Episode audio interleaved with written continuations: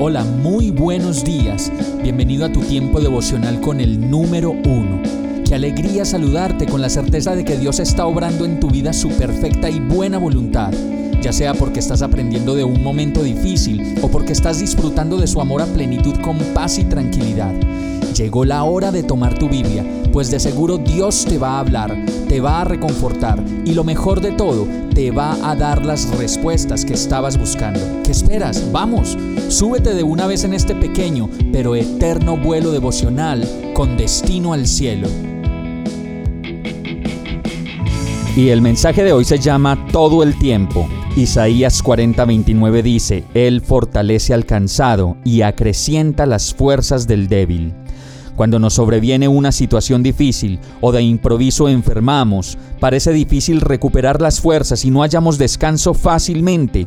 Tratamos de buscar a como de lugar una salida que nos permita recuperar las fuerzas y recuperar el semblante que nos impulsa a seguir adelante.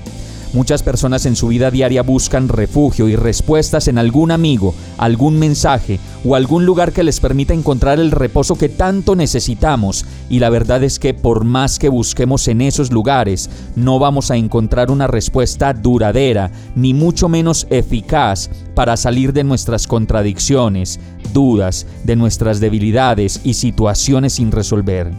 Por eso, como lo dice la palabra, el mejor lugar para encontrar todo lo que necesitamos, el perdón, el aliento, un trabajo y una nueva vida, estará siempre a los pies de Jesús, cuando por fin podamos caer rendidos ante su presencia, como esta mujer que, llorando, se arrojó a los pies de Jesús de manera que se los bañaba en lágrimas y luego se los secó con los cabellos, también se los besaba y se los ungía con el perfume.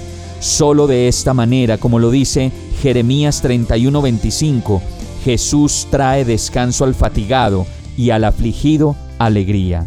Vamos a orar.